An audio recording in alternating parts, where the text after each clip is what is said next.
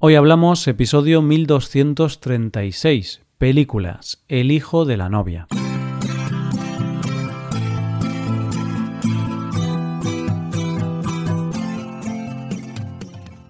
Bienvenido a Hoy Hablamos, el podcast para aprender español cada día. Oyente, amigo, amiga, todo lo bueno se acaba. Esto es una gran verdad. Y hoy se acaba algo bueno, la oferta especial de Black Friday de hoy hablamos. Aprovecha la oferta. Hoy puedes comprar la suscripción anual con un 20% de descuento adicional.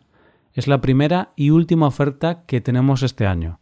Actualmente la suscripción premium incluye más de 1.200 transcripciones, más de 1.200 hojas de trabajo con ejercicios y explicaciones, y más de 100 audios con conversaciones entre nativos.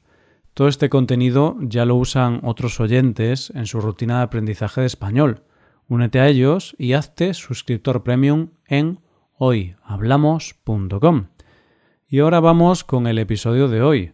¿Qué tal oyente? Despedimos el tema del mes a lo grande, con una de esas películas que te tocan el corazón y que cuando terminan te hacen sentir que la vida merece la pena, y donde se dice la maravillosa frase si la vida te pasó de largo, ¿qué esperas para alcanzarla? Hoy hablamos de el hijo de la novia.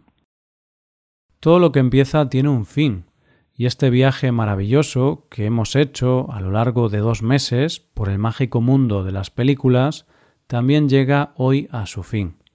A lo largo de dos meses hemos hecho un recorrido por películas de todo tipo. Las hemos visto europeas, españolas, asiáticas, norteamericanas, de miedo, de acción. Cada película que hemos visto era distinta y especial por muchas razones. Pero hoy me voy a permitir un pequeño lujo a mí mismo, y es que hoy voy a hablar de una película que me impresionó mucho cuando la vi, y que creo, sinceramente, que es de las películas más especiales que se han hecho en los últimos años. La película de la que vamos a hablar hoy es una película argentina del año 2001, que estuvo nominada al Oscar a Mejor Película de Habla No Inglesa y se llama El Hijo de la Novia. El director de la película es el magnífico Juan José Campanella, que si no has visto nada de él, deberías. y está protagonizada por un elenco maravilloso. Ricardo Darín, Héctor Alterio, Norma Aleandro, Natalia Berbeque y Eduardo Blanco. ¿De qué trata la película? El protagonista de la historia es Rafael Belvedere, un hombre maduro de 40 años que es propietario de un restaurante que ha heredado de su padre, Nino Belvedere.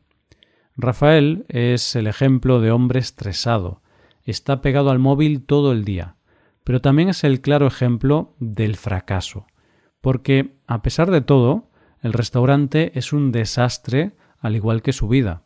No tiene futuro en su trabajo, está divorciado, apenas tiene trato con su hija, y la relación con su novia deja bastante que desear por su parte. Parece que vive solo para su trabajo, y deja a un lado su vida personal y emocional. Pero en realidad lo único que tiene es un tremendo miedo al fracaso y al compromiso. Nino, su padre, está profundamente enamorado de su mujer, Norma, a pesar de que vive internada en una residencia para ancianos porque sufre esa terrible enfermedad llamada Alzheimer. Rafael tiene una relación complicada con su madre. Piensa que la ha decepcionado y no le hace gracia ir a verla. Pero un día va a verla con su padre, y éste le dará una noticia que hará que su vida se ponga patas arriba y es que su padre, un hombre de profundas ideas anticatólicas, ha decidido que en este momento de su vida, y debido a la enfermedad de su mujer, quiere darle a ésta lo único que no le dio cuando estaba bien, una boda por la iglesia.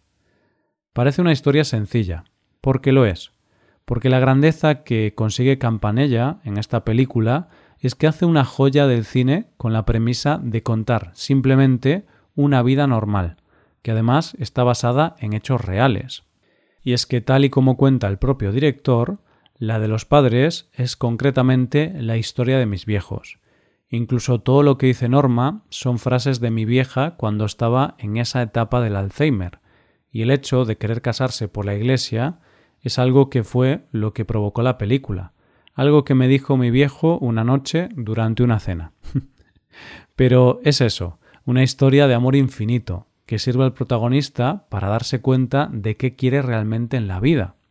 Y es que, aunque en un momento dado el protagonista, después de darle un infarto, dice que quiere irse a México a criar caballos, en realidad lo que aprende a lo largo de la película, y gracias a sus padres, es que lo que quiere es encontrarse a sí mismo, para así poder ser feliz. Y es que el personaje de Rafael es escéptico, y desde el principio no aprueba la idea de que su padre se case con su madre, ya que dice que ella no se va a dar cuenta, pero el padre insiste en que sí, que ella en el fondo de su alma sabrá que se está casando con el amor de su vida. Y es que el amor rodea toda la película, porque la madre, a pesar de tener esa terrible enfermedad, que por cierto está muy bien tratada en esta película, lo único que sabe dar es amor. Es como decir que el amor es lo único que no se olvida. Puede que no sepa a quién tiene delante, pero el amor no lo pierde. Y es que ese amor que tiene el padre por su mujer les afecta al resto de los personajes. Y de hecho, Rafael tiene una conversación con su novia, en la que ella lo va a dejar, y donde ella le dice que quiere eso, que quiere a alguien que esté enamorado de ella. Y es un diálogo muy corto, pero muy poderoso. No estoy segura de estar enamorada de vos. Eso son cosas de chicos. ¿Por qué son cosas de chicos? tu papá no está enamorado de tu mamá. Pero Rafael, como buen protagonista, hace su viaje, y justo después de reconciliarse con su madre, en una escena maravillosa, donde la madre, que no recuerda nada, le quita las lágrimas a su hijo con la mano y le dice Yo te quiero, yo te cuido, no te preocupes. ¿Puede haber más ternura y más amor en menos palabras? Pues bien, justo después de eso, Rafael va en busca de su novia, tiene que recuperarla, y ahí se produce una preciosa declaración de amor a través del telefonillo de la casa, y terminan besándose bajo la lluvia. Y es que en el cine la lluvia siempre es señal de redención. Pero en la película hay mucha crítica detrás. Hay una crítica a la sociedad actual, donde todo se hace sin sentimientos y corriendo. Hay una crítica a la economía argentina, donde todo está en crisis, y hay una crítica a la Iglesia. Y es que Nino va a dejar a un lado sus ideales para casarse con su mujer por la Iglesia, y va a la Iglesia, donde parece ser que solo les importa el dinero. De hecho, la imagen es un cura con una calculadora. Pero es que además la Iglesia les niega el poder casarse porque dicen que, al tener ella Alzheimer, no se pueden casar. Y es entonces cuando el personaje de Rafael dice uno de los monólogos más fantásticos de la cinta. Pero ¿qué le va a decir? ¿Lo del discernimiento a un hombre que sigue enamorado después de cuarenta y cuatro años? Honestamente, padre, ¿usted cree que las siete parejas que se vienen a casar aquí por sábado tienen discernimiento? ¿No le dan ganas de decir a veces no, chico, tu pareja no es lo maravillosa que vos crees que es? Este tiene una cara de chanta infernal. Ella no va a ser tan comprensiva dentro de tres años. ¿Por qué no me pidieron discernimiento cuando me casé?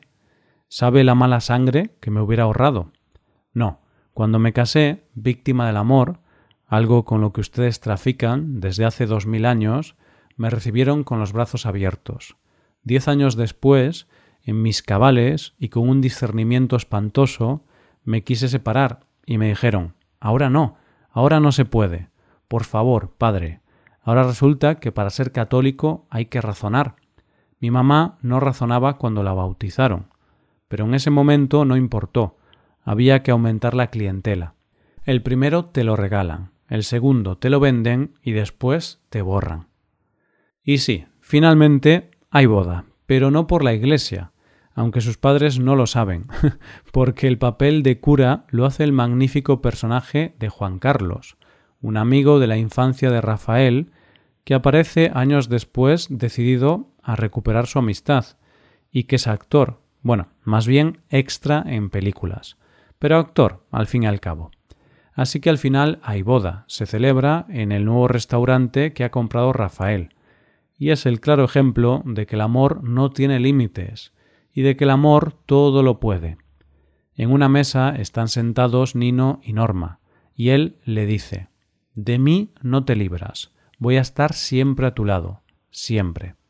En la otra mesa está Rafael con su novia y su hija, y ante la pregunta de su hija, si se va a volver a casar, él le dice que nunca va a encontrar a ninguna como su hija, entre risas. Pero mirando a sus padres, él dice Es como ver bailar a Fred Astaire, parece tan fácil. Y lo cierto es que parece muy fácil, muy fácil amar sin reservas, amar de verdad, amar para toda la vida.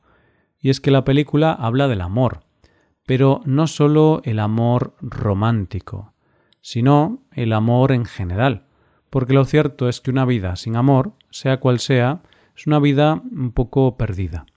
Y déjame que este episodio y este tema del mes lo despida con la declaración más bonita de amor que hace Nino al hablar de su mujer. Este restaurante lo empecé con Norma. Yo cocinaba, ella atendía. Era una cuestión de dos. Recuerdo que siempre discutíamos de por qué venía la gente, y ella decía que era por la cocina, y yo decía que por su atención. Es que Norma era una cosa, ella sí que era la especialidad de la casa, con esa sonrisa que tenía, aquel cartel luminoso. Imagínate, entraba la gente y se encontraban con esa pintura. Y ahí aparecía la norma verdadera, más alegre, más luminosa, y claro, el cliente pensaba que había entrado en, qué sé yo, en el paraíso por lo menos. Entonces ella pedía que la siguieran, que los iba a llevar a la mejor mesa.